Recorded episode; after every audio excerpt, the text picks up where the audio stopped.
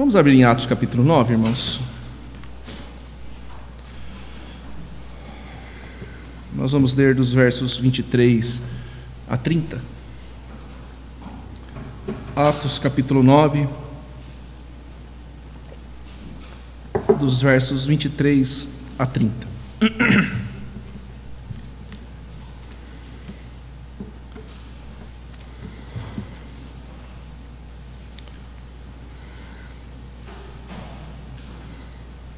Atos 9, dos versos 23 a 30. A palavra do Senhor diz assim: Decorridos muitos dias, os judeus deliberaram entre si tirar-lhe a vida. Porém, o plano deles chegou ao conhecimento de Saulo, chegou ao conhecimento de Saulo. Dia e noite guardavam também as portas para o matarem. Mas os seus discípulos tomaram-no de noite e, colocando-o num cesto, desceram-no pela muralha. Tendo chegado a Jerusalém, procurou juntar-se com os discípulos. Todos, porém, o temiam, não acreditando que ele fosse discípulo. Mas Barnabé, tomando-o consigo, levou aos apóstolos e contou-lhes como ele vira o Senhor no caminho, e que este lhe falara, e como em Damasco pregara ousadamente em nome de Jesus. Estava com eles em Jerusalém, entrando e saindo, pregando ousadamente em nome do Senhor. Falava e discutia com os helenistas, mas eles procuravam tirar-lhe a vida. Tendo, porém, isto chegado ao conhecimento dos irmãos, levaram-no até Cesareia e dali o enviaram para Tarso. Amém. Até aí, meus irmãos, a leitura da palavra. Irmãos, no domingo passado, nós consideramos os três versos anteriores, aí ao 23, os versos 20, 21 e 22, que narram não é, um momento após não é, Saulo ter se fortalecido, e o texto nos informou que ele logo pregava, nós vimos isso não é, na semana passada, que ele passou a pregar afirmando que Jesus é o Filho de Deus, e aí nós explicamos de forma contundente na teologia paulina o que significava esta expressão, né, ser filho de Deus, porque Paulo usava esta construção. O texto também diz que além ou por causa dele pregar, né, dele sair pregando o evangelho, todos ficaram atônitos, né, ficaram perplexos, né, o texto diz isso no verso de número 21, com o testemunho da vida deste homem, né, aquele que então perseguia a igreja agora passa a ser pregador, né, do evangelho, né, passa a somar com esta igreja.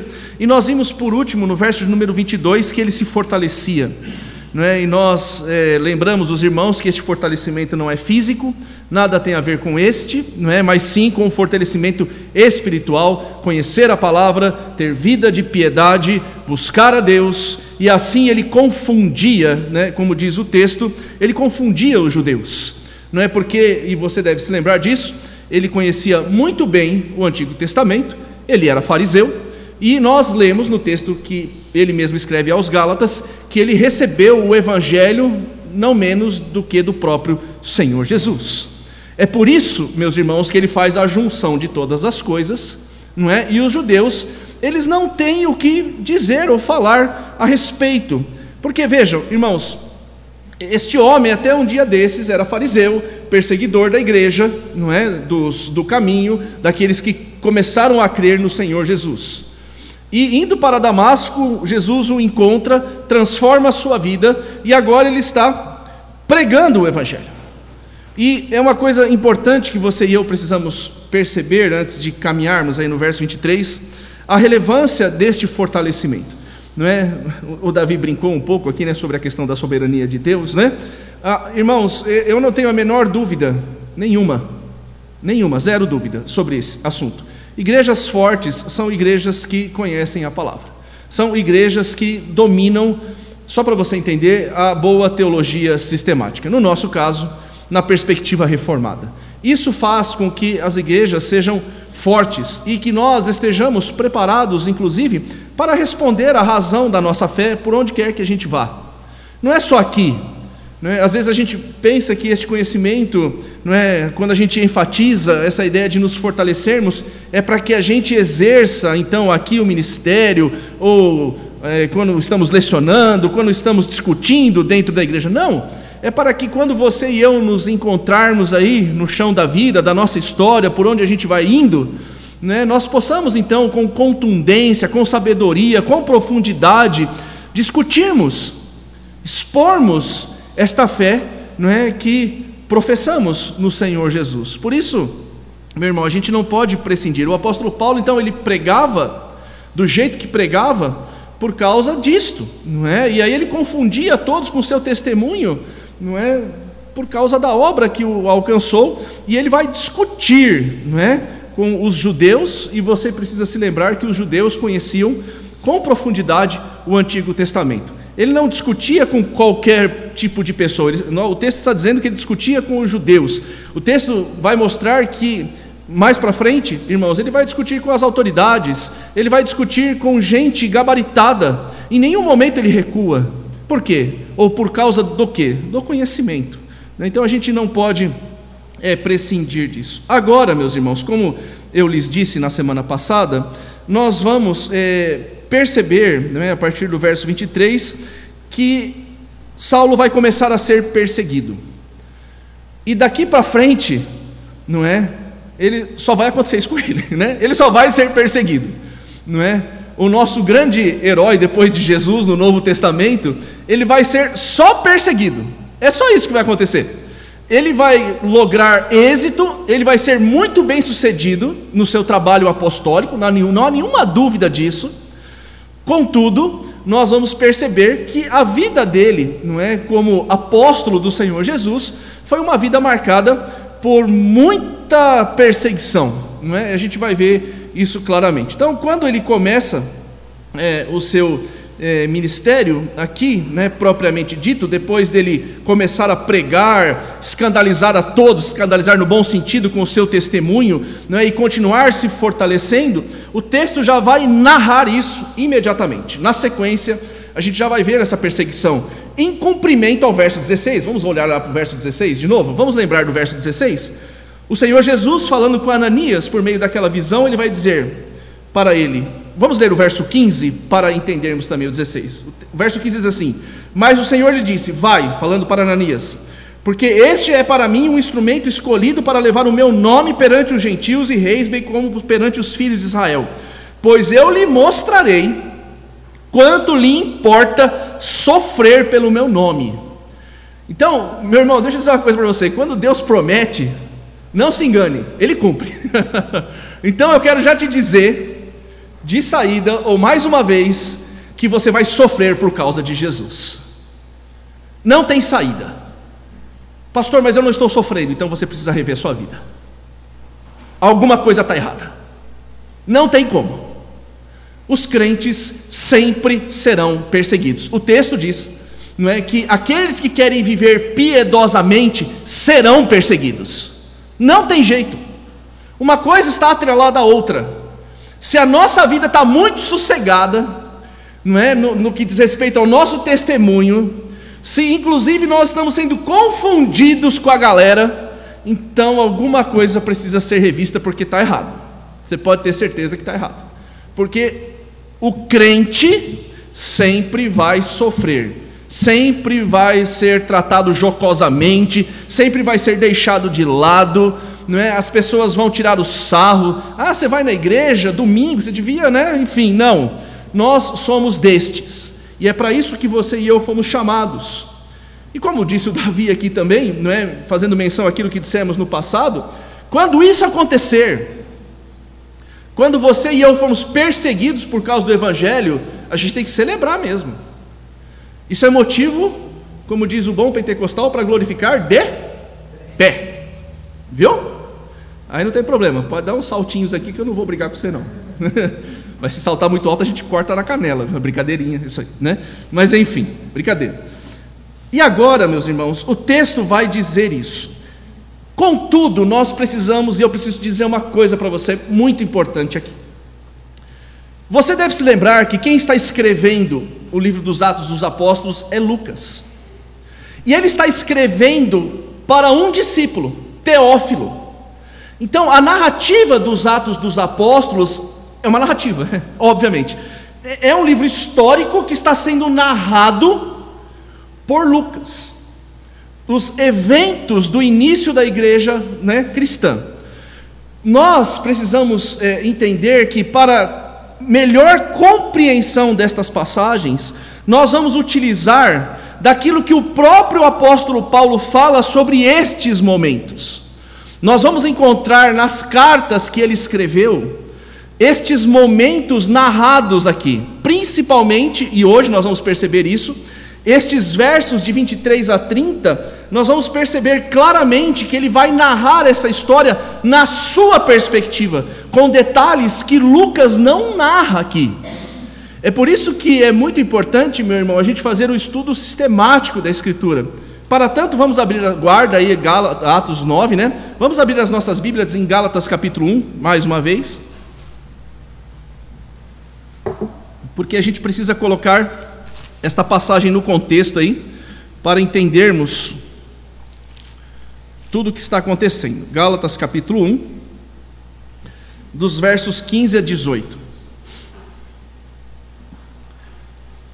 Aqui é Paulo, né, todos nós sabemos, e ele está narrando este momento da vida dele, da história dele, escrevendo aos crentes da Galácia. Quando ele diz assim, verso 15 do capítulo 1 da carta aos Gálatas: Quando, porém, ao que me separou antes de eu nascer e me chamou pela sua graça, aprove revelar a mim, ou, desculpe, aprove revelar seu filho em mim. Quando? No caminho para Damasco, para que eu pregasse entre os gentios sem detença.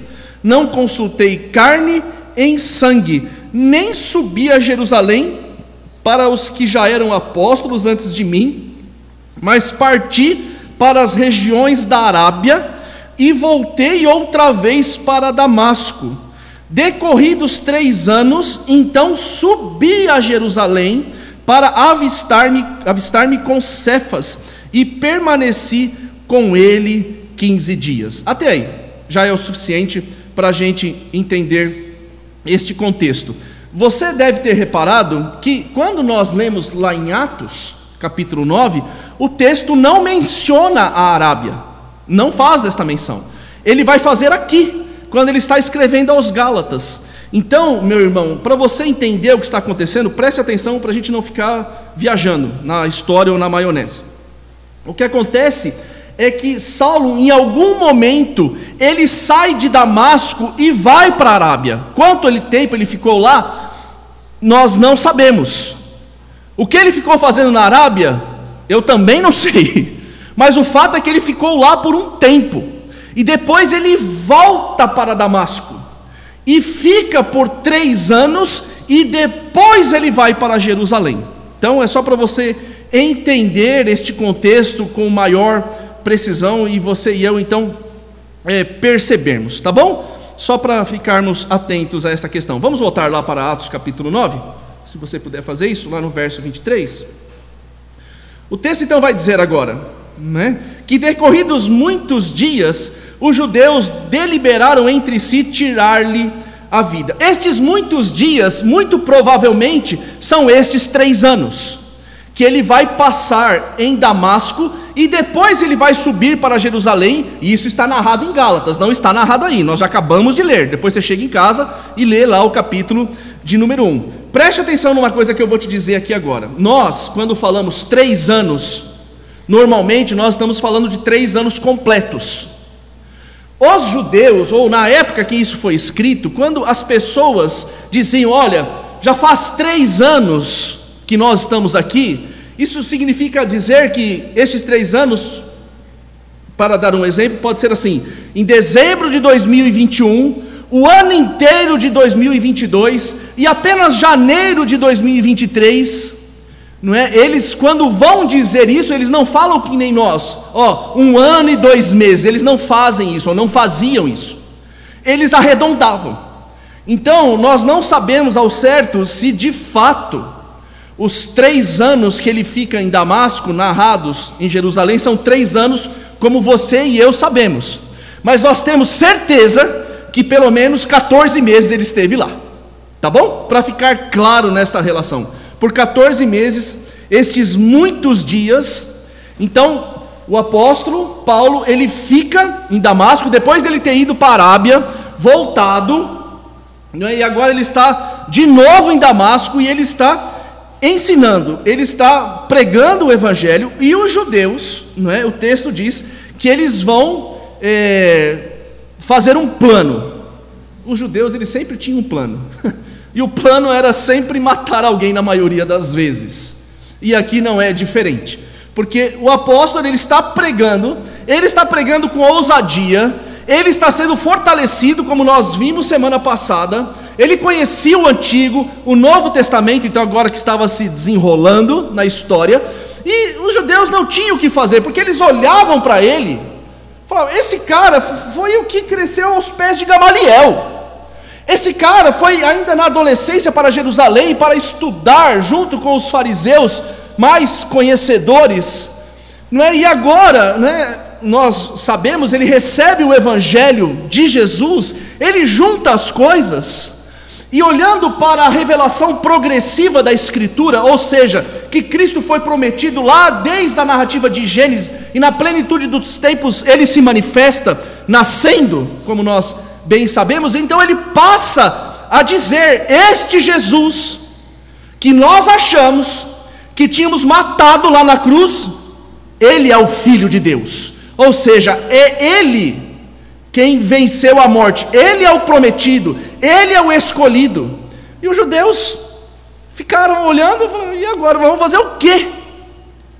Porque eles não conseguiam, não, não tinha como, assim como fizeram com Estevão e assim por diante, agora eles estavam diante de um outro problema, diante de um homem muito mais conhecedor, que conhecia toda a tradição, enfim, e eles certamente os calavam. O fato é que eles então queriam tirar-lhe a vida por causa deste assunto. E no verso de número 24, o texto diz que Paulo vai descobrir o plano. O texto diz assim: Porém, o plano deles chegou ao conhecimento de Saulo. E o texto diz que dia e noite guardavam também as portas para o matarem. Eu falei para você que nós precisamos dos textos paralelos para nos ajudarem a entender este trecho. Guarda aí de novo Atos capítulo 9. Vamos abrir as nossas Bíblias em 2 aos Coríntios, por favor. 2 aos Coríntios capítulo 11.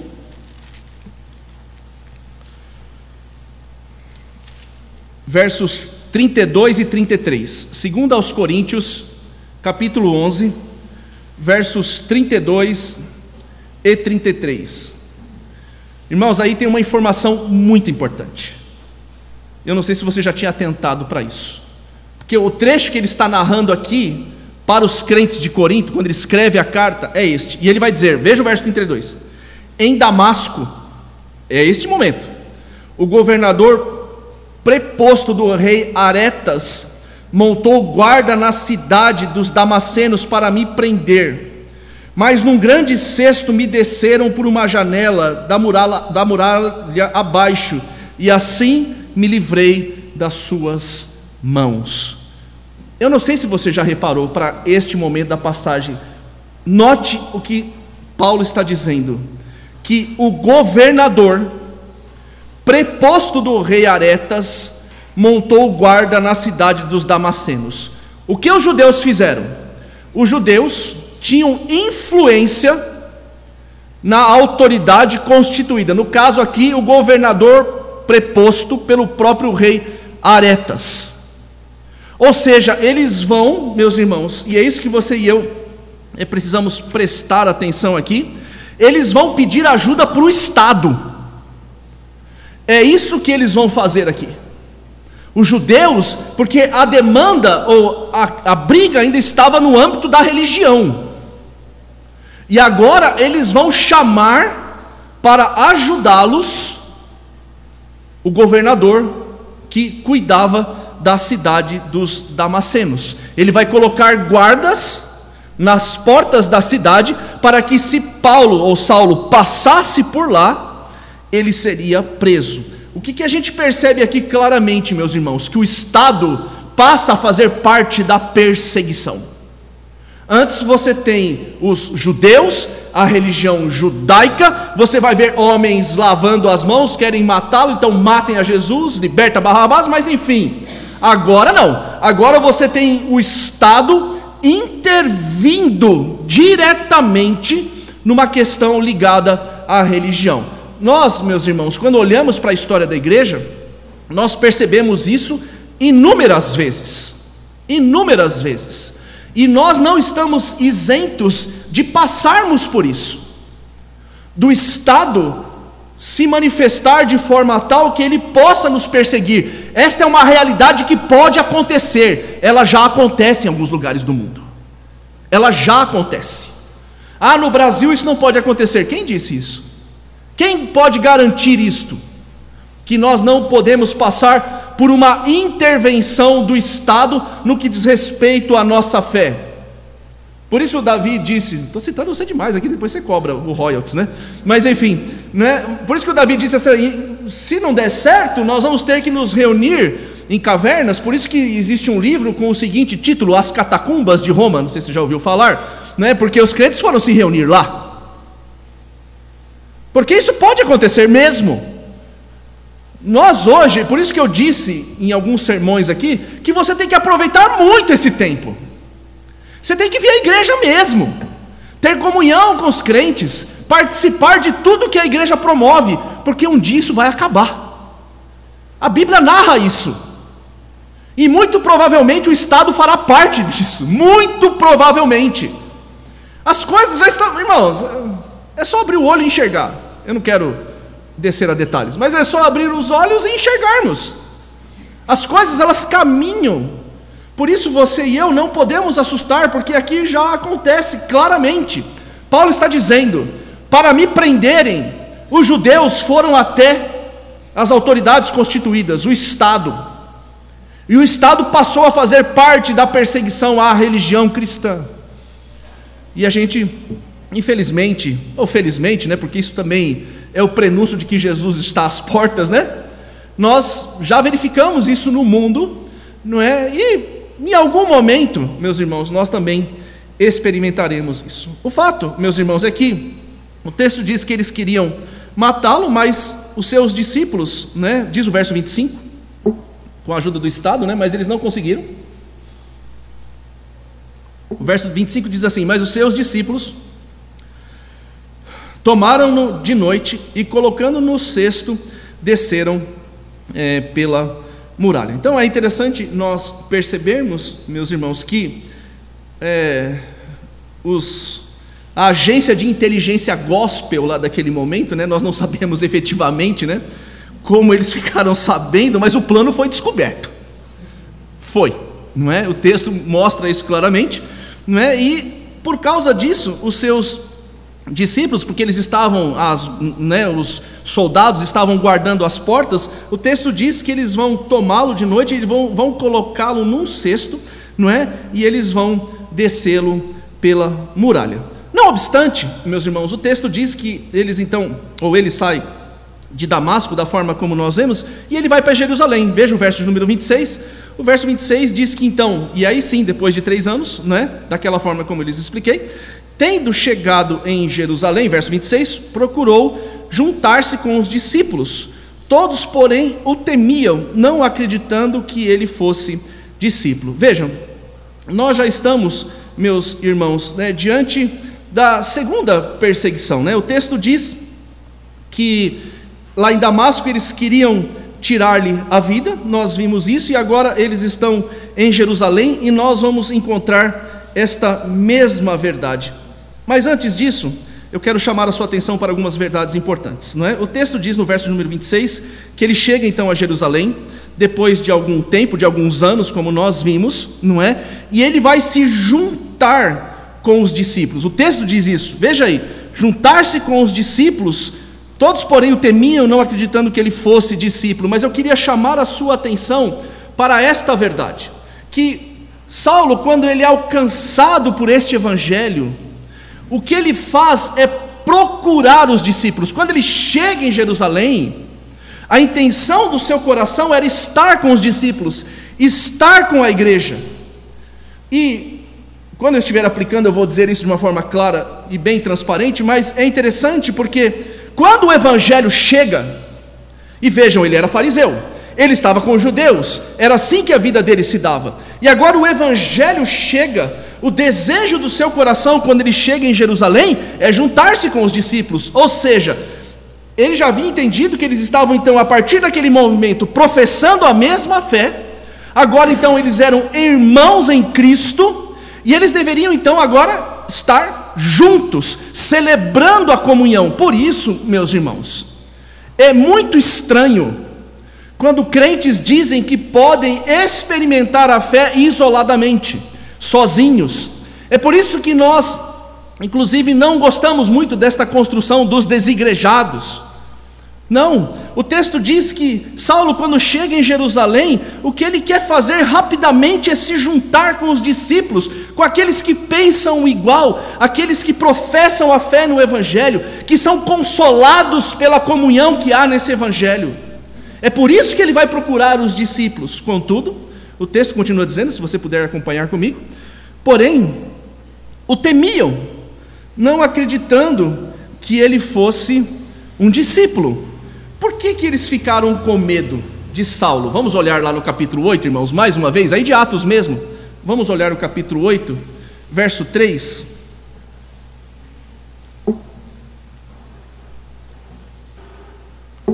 O texto diz, é, capítulo 8, verso 3: Saulo, porém, assolava. E eu lembro que eu falei para vocês que esta palavra é exterminar, aniquilar, é, é, é essa construção que está aí. Então, o texto está dizendo que Saulo aniquilava, exterminava a igreja, entrando pelas casas e arrastando homens e mulheres, encerrava-os no cárcere. É por isso que esses discípulos ficam com medo, não é falta de fé, mas eles sabiam o que tinha acontecido no passado. Por isso o texto nos informa, meus irmãos, no verso de número 26, que eles temiam, não acreditando que ele fosse de fato um discípulo por causa do estrago que ele tinha feito no passado. Por isso a, a reação daqueles irmãos no primeiro momento é uma reação normal. Lembre-se, até ontem esse cara estava matando ou arrastando as pessoas para serem mortas, e agora ele vem para o nosso lado. Aquele que, aqueles que ele queria levar arrastados, ele vem para o nosso lado agora, dizendo: Eu sou seu irmão, sai para lá, Jaburu. Quero nada com você não, cara. Você tá maluco? Você vai querer me engabelar? Nós sabemos o que você fez lá. Espera aí, né? Vai com calma que o andor ainda é de barro. Não é bem assim que as coisas se resolvem. Enfim. Por isso, meus irmãos, a gente não deve estranhar este temor. E há uma coisa que os comentaristas dizem aqui que eu achei interessante. A gente não percebe essas coisas. Eu tenho que confessar que eu não percebi isso.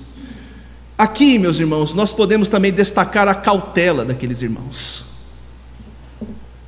Porque ele chegou, né, nós sabemos e conhecemos os aspectos que envolvem a sua conversão.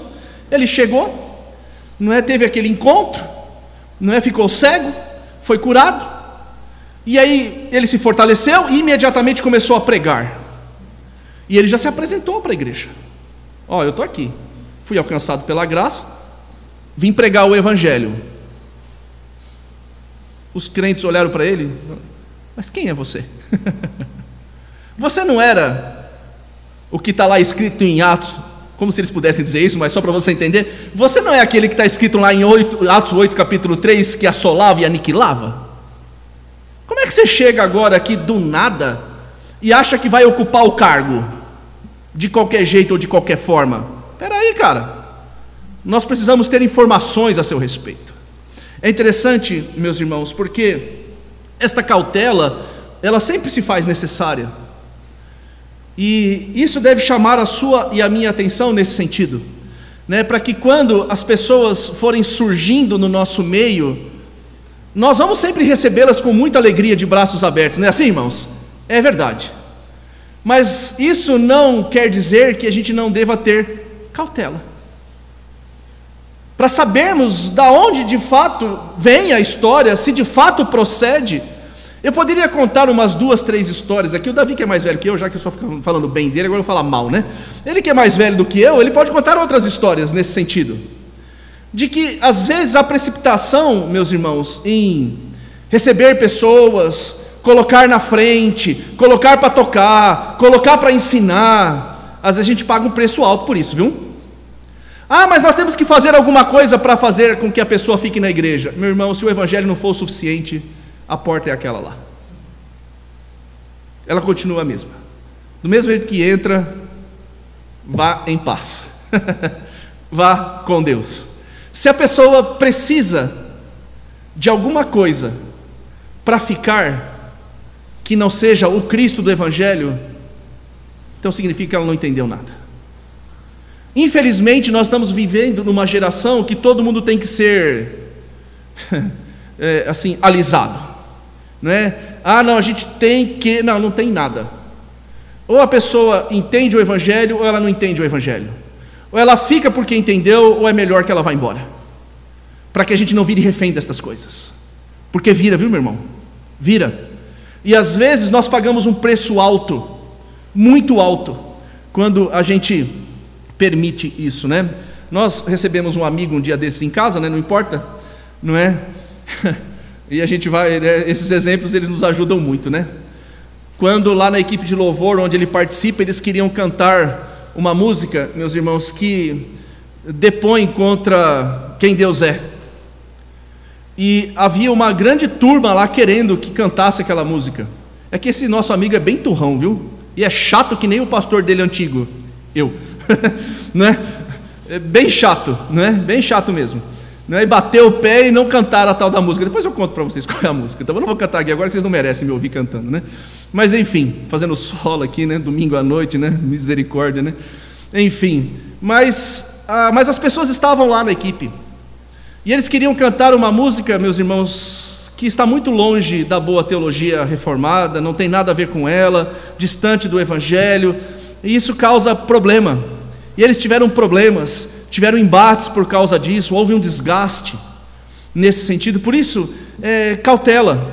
Cautela sempre se faz necessária. Né? A gente não tem que ter muita pressa com essas coisas, não, porque depois o preço que a gente paga, às vezes é bem alto, viu? É bem alto mesmo. E aí, enfim, eu poderia discorrer muito sobre esse assunto. Eu vou parar por aqui. Mas eu queria chamar a sua atenção para este aspecto. Quando os discípulos olharam, falaram: peraí, será que ele é mesmo? Enfim, o texto vai dizer que Barnabé, verso 27, mas Barnabé, tem um mas aí, né? Mas Barnabé, tomando consigo Saulo, levando aos apóstolos, e contou-lhes como ele vira o Senhor no caminho, e que este lhe fará, falara, e como em Damasco pregara ousadamente em nome de Jesus. Barnabé, meus irmãos, é aquele natural de Chipre, aquele lá do capítulo 4, que nós temos o um contraste com Ananias e Safira, lembra, né? Que Barnabé vendeu o campo lá, entregou, etc. E Ananias e Safira, pelo contrário, mentiram, aquela história que nós vimos aqui. A Bíblia diz, lá em Atos capítulo 20, se não estou enganado, que Barnabé era um homem cheio do Espírito, temente a Deus, né? e, e o seu testemunho demonstrava isso claramente. Nós não sabemos como Barnabé conheceu a Saulo, nós não sabemos, nós não temos esta informação. O fato é que ele conhecia a história, de alguma forma eles se encontraram, como diz Amanda, para fazer a fofoquinha entre os homens, né? Não que os homens façam isso, jamais, viu, dona Débora? Os homens, quando se reúnem, a gente não conversa sobre nada, né? A gente fica caladinho, bobagem, né? Então, de alguma forma, eles se encontraram, Saulo e Barnabé se encontraram, e ele sabia da história. Tanto que no verso 27 ele vai dizer: olha, ele pega Saulo, vai levá-lo aos apóstolos e vai contar como Saulo, não é? Viu o Senhor naquele caminho para Damasco, né? Como ele lhe falara, e depois como ele passa a pregar com ousadia, coragem, não é? Era um homem destemido, como ele pregava em nome do Senhor Jesus. A partir daí, depois do testemunho deste homem, que era um homem cheio do Espírito, um homem temente a Deus, um homem cheio de fé, ele então passa a fazer parte, sem nenhuma reserva, da família da aliança e dos crentes que estavam em Jerusalém. Veja o verso 28 e você vai perceber. Depois que Barnabé faz isso, o texto vai dizer assim: Estava com eles em Jerusalém, entrando e saindo, pregando ousadamente em nome do Senhor. Então, o verso 28 diz que eles, por inferência, você percebe isso, eles aceitam o testemunho de Barnabé e Saulo passa a estar com eles. E a ideia aqui, meus irmãos, de entrando e saindo é que ele tinha total liberdade, total aceitação agora entre os discípulos e, claro, entre os apóstolos. Ou seja, antes o medo, agora a total aceitação. Agora Saulo estava em casa, estava em família.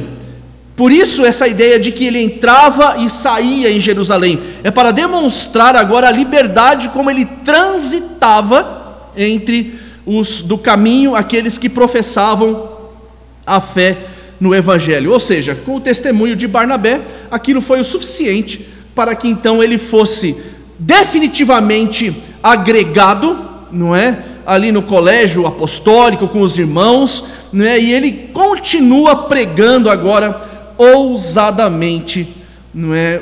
Em o nome do Senhor. Ele pregava com firmeza, ele pregava com ousadia, ele pregava aquele evangelho que eu disse para vocês domingo passado cuja centralidade está no fato de Cristo ser o Filho de Deus. E ele não abriu mão, ele não abdicou desta mensagem em todo o seu ministério. Nunca se esqueça disso. Paulo nunca barganhou a sua mensagem. Paulo nunca diluiu o evangelho, nunca deixou o evangelho ralinho para ficar mais fácil de ser aceito ou aceitado. Sei lá, enfim, nunca fez isso. Ele, você vai perceber quando ele escreve as cartas que ele escreve com a mesma rigidez. E nesse sentido, meus irmãos, nós precisamos ser rígidos também. Nós não podemos prevaricar, não podemos diluir, não podemos criar um outro evangelho, um pseudo-evangelho, e o fato é que ele prega ousadamente, como diz o texto, em o nome do Senhor. Queria chamar a sua atenção para mais uma informação aqui para nos ajudar a entendermos a parte final do texto. Saulo, como nós sabemos, ele nasce em Tarso. Se você quiser confirmar isso, em Atos capítulo 22, vamos lá olhar rapidinho, Atos 22, só para você saber de onde saiu isso. Atos 22, verso 3.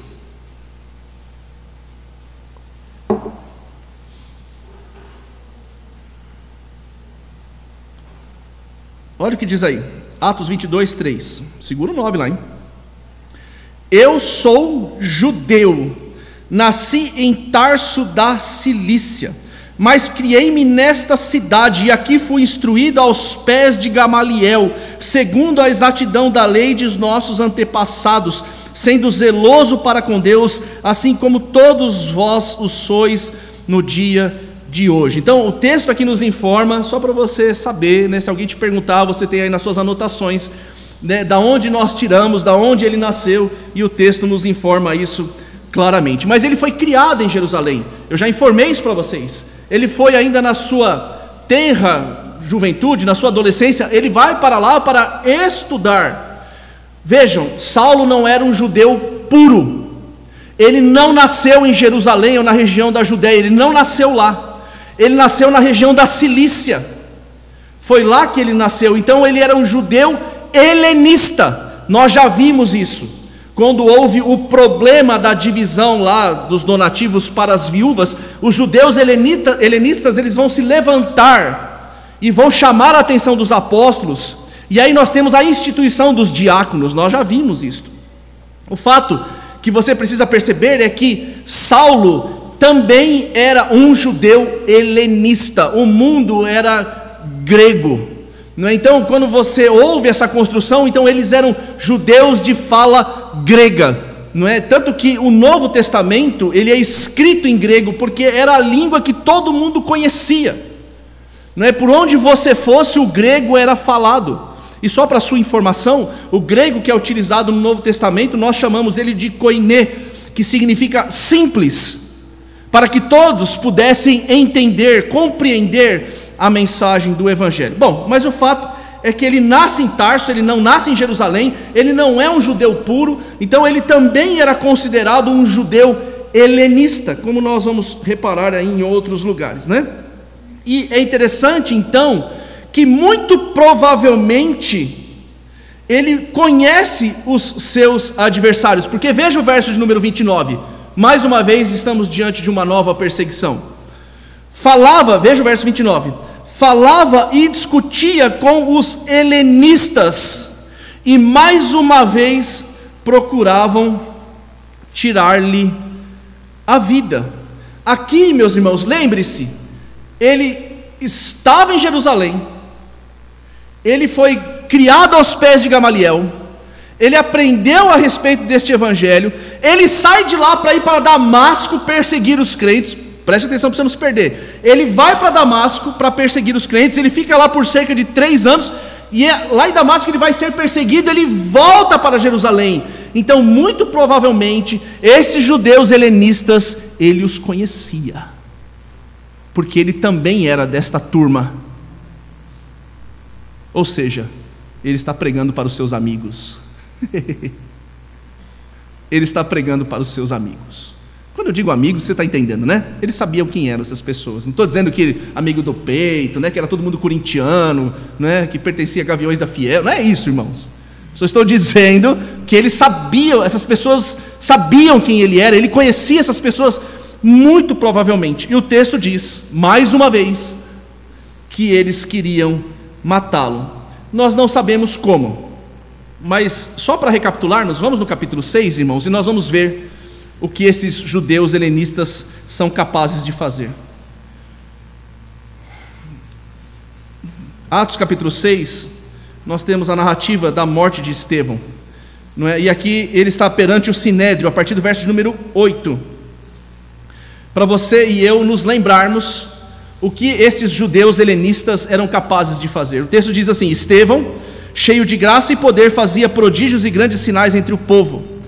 Levantaram-se, porém, alguns dos que eram da sinagoga chamada dos libertos, dos sirineus, dos alexandrinos e os da Cilícia, lembra que nós lemos Cilícia lá, e Ásia, e discutiam com Estevão, e não podiam resistir à sabedoria e ao espírito pelo qual ele falava. Veja o verso 11. Então subornaram homens que dissessem: temos ouvido este homem proferir blasfêmias contra Moisés e contra Deus. Sublivaram o povo, os anciãos e os escribas, e investiram, investindo, o arrebataram, levando ao sinédrio. Nós não sabemos como eles queriam matar Saulo, mas aqui neste capítulo nós temos uma amostra de como era a ética destes homens. Eles não estavam preocupados com a verdade, eles estavam preocupados em fazer com que aquilo que eles defendiam prevalecesse. Nem que para isso eles tivessem que pagar, subornar pessoas para dizerem mentiras diante do sinédrio.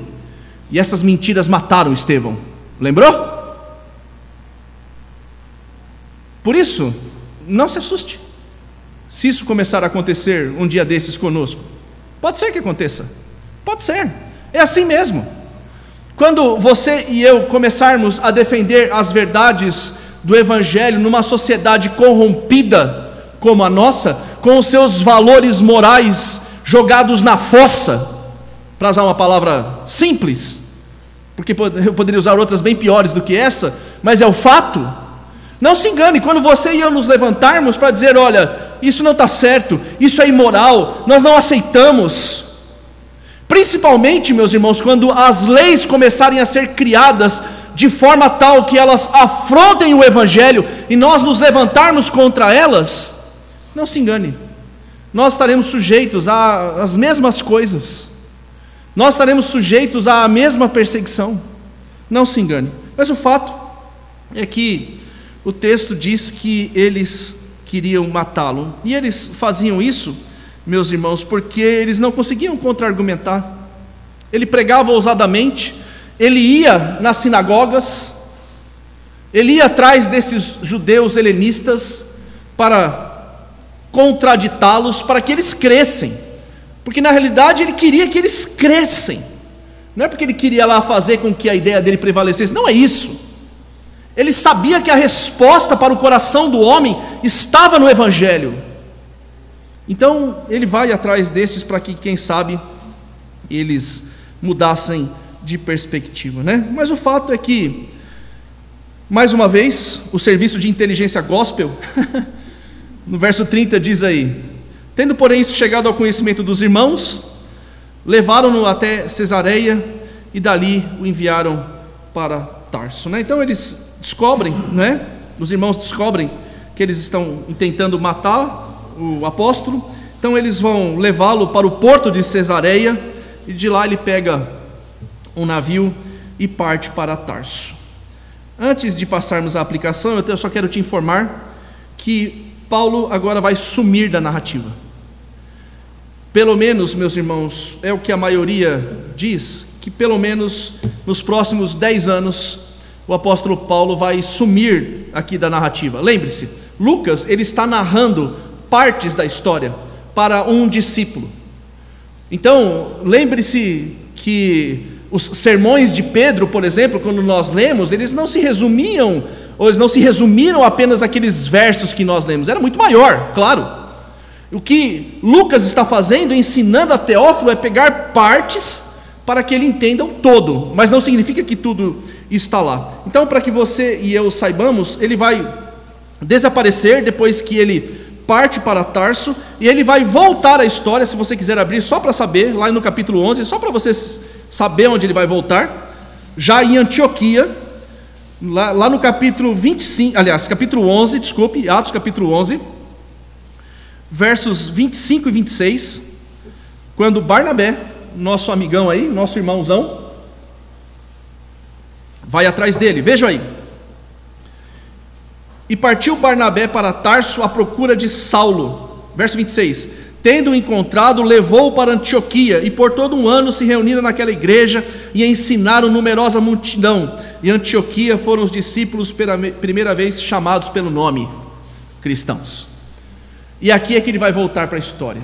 Mas nós vamos ter um hiato aqui. Pedro vai voltar agora para os nossos sermões e você vai perceber isso claramente. Muito bem, irmãos, agora vamos aplicar tudo isso que nós vimos aqui esta noite. Já são 8h29, né? Enfim. Meus irmãos, nós já vimos aqui de forma recorrente que os crentes fiéis serão perseguidos. Nós não temos nenhuma dúvida disso, nós já lemos os textos, nós já provamos isso de forma clara e contundente, eu não preciso ficar repetindo isso. A perseguição, ela vem por causa da fidelidade a Cristo, sempre quando nós somos fiéis à mensagem do Evangelho.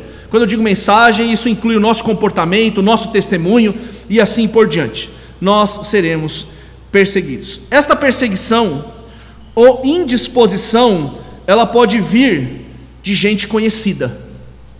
Vamos abrir as nossas Bíblias em Mateus capítulo 10, irmãos. Vamos lá, Mateus capítulo 10. Eu não vou demorar, viu? Mateus capítulo 10. Versos 34 a 39.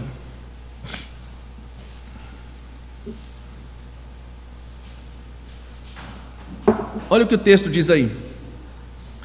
Não penseis que vim trazer paz à terra, não vim trazer paz, mas espada, pois vim causar divisão entre o homem e seu pai, entre a filha e sua mãe, entre a nora e a sua sogra. Assim, os inimigos do homem serão os da sua própria casa. É isso que está escrito aí. Então veja, às vezes, meus irmãos, nós vamos nos deparar com isso. Quando o evangelho chega, ele muda e transforma. Enquanto as pessoas estavam do nosso lado, enquanto nós nos comportávamos do mesmo jeito que elas, elas nos aplaudiam e nós estávamos juntos e fazíamos tudo junto. Quando o evangelho chega, a transformação é inevitável. Isso vai gerar atrito e gera mesmo. O Senhor Jesus já disse que seria assim. Então não se assuste. Se isso começar a acontecer dentro da sua própria casa, inclusive, imagine com os demais de fora. Se pode acontecer dentro de casa, imagine com os de fora. Então, não se assuste com isso. A perseguição, ela pode começar sim dentro da nossa própria casa. É interessante que os crentes, meus irmãos, após a conversão, O prazer dele é estar com os discípulos de Cristo. Nós já falamos um pouco sobre isso. O prazer, meus irmãos, de sabermos quem Deus é e a obra que nos alcançou, faz com que você e eu queiramos estar com os irmãos. Que a gente não veja a hora de chegar aqui quarta-feira, para nós nos reunirmos de novo, para termos comunhão e orarmos e estudarmos a palavra. E depois que terminar a quarta-feira, se tivermos alguma coisa no sábado, aí tomara que chegue logo o sábado, para estarmos em comunhão mais uma vez com os irmãos na igreja. E no domingo na escola dominical, e no culto à noite, porque os crentes querem estar com os crentes, porque nós somos irmãos, nós partilhamos da mesma fé, nós formamos uma família, a família da aliança no Senhor, e nesta família nós somos consolados, nesta família nós somos reanimados, nesta família nós encontramos forças para prosseguir. Por isso é incompreensível você trocar a reunião daqui por seja lá o que for. Não faz nenhum sentido. Nenhum. Pastor, não faz sentido.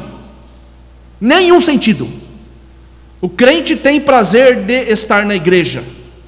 O crente tem prazer em estar em comunhão com os seus irmãos. E o nosso coração precisa ser sondado nesse momento. A nossa, nós temos mais prazer quando estamos em comunhão com os irmãos ou com os ímpios? O que mais apetece, o que mais gera prazer no nosso coração? É quando estamos com os irmãos, em comunhão, ouvindo a palavra, dando risada, às vezes sendo, às vezes sendo exortados, cantando juntos, celebrando o Evangelho, relembrando a esperança, participando da ceia, recebendo gente em pública profissão de fé e batismo, nos consolando mutuamente, ou longe disso? Meu irmão, os crentes têm prazer de estarem na igreja, em comunhão com os irmãos, é assim que é, não há outra é, perspectiva nesse sentido, porque nós queremos estar com a nossa família, com a família da fé. Claro, eu sei que às vezes, por motivos de força maiores, não podemos estar. A gente sabe disso. Por favor, não é, leve o meu discurso ao extremo. Mas o problema é quando a gente deixa de estar na igreja por motivos fúteis, por motivos toscos, por motivos que, irmãos, são periféricos que não são justos diante de Deus. É isso que a gente precisa considerar. Também precisamos ter cautela com aqueles que nós recebemos da igreja. Não tem que ter pressa. Nós já vimos isso e a história mostra isso. A gente não tem que ter pressa em receber ninguém.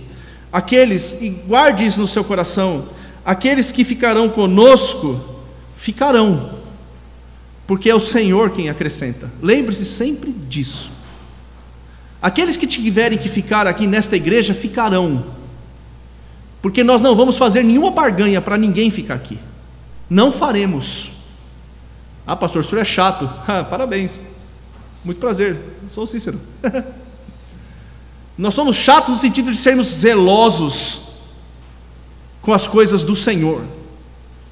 Então a gente não vai ficar barganhando. Ah, o fulano está quase indo embora, põe ele para tocar a bateria. Viu, Kleber? Cadê você? Vamos fritar o seu lugar aí na bateria para segurar alguém aqui, né? Nós não vamos fazer isso. Não vamos fazer. Aqueles que têm que ficar, ficarão. Ficarão por causa de Jesus. Ficarão por causa do Evangelho. O resto é periférico. O resto faz parte. A gente serve, a gente dá aula, a gente limpa a igreja, a gente acende a luz, a gente fecha a igreja, a gente toca. Enfim, isso é tudo consequência. Mas se a motivação não for a correta, meus irmãos, por isso cautela. Eu estou dizendo, não ponha pressão no conselho. Depois vocês me pagam o churrasco, viu? Não ponha pressão no conselho para ficar recebendo as pessoas assim a toque de caixa. Porque não é assim que funciona. Tem que ter cautela. Vamos ter cautela, não tem problema. Um comentarista diz assim: não adianta usarmos estratégias arminianas para segurar alguém. Ele usou essa construção no comentário, achei impressionante. Achando que a decisão é da pessoa. Porque o arminianismo ensina isso. Nós não ensinamos. Nós não cremos nisso. Nós refutamos isso, respeitamos quem acredita, Mas aqui não, violão. aqui não. Aqui a banda toca de outro jeito. E toca mesmo, de um outro jeito. Aqui, meu querido irmão, nós não vamos fazer isso. Para massagear o ego, para não, eu não estou dizendo que nós vamos ser mal educados, que nós vamos mandar as pessoas embora, né? não é isso. Mas nós não vamos ficar, sabe, cedendo naquilo que nós não podemos ceder para que as pessoas fiquem na igreja. Nós não vamos fazer isso. Porque isso não é evangelho. Isso é outra coisa. Isso tem outro nome. Isso acontece em outro lugar. Em clube, sabe? Clube social. Isso é outra coisa. Aqui é a igreja. E quem manda aqui é a palavra. E o que ela mandar fazer, a gente vai fazer, né? E por último, meus irmãos, terminando essa ideia, né?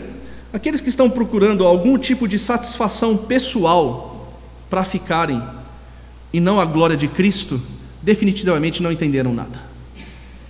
Aqueles que estão procurando, preste atenção, algum tipo de satisfação pessoal e não a glória de Cristo para ficarem na igreja, não entenderam nada. Porque quando eu entendo isso, meu irmão, pode chover dentro da igreja. Já me disseram que a ceforra aqui ficou indo para cima e para baixo, né, que tocou o terror aqui no povo, né, o dia que ventou. Não interessa. Aqueles que entenderam o Evangelho, meus irmãos, ficarão e vão permanecer, porque nós efetivamente entendemos que nós estamos aqui para glorificar a Cristo. Amém, meu irmão? É assim que é.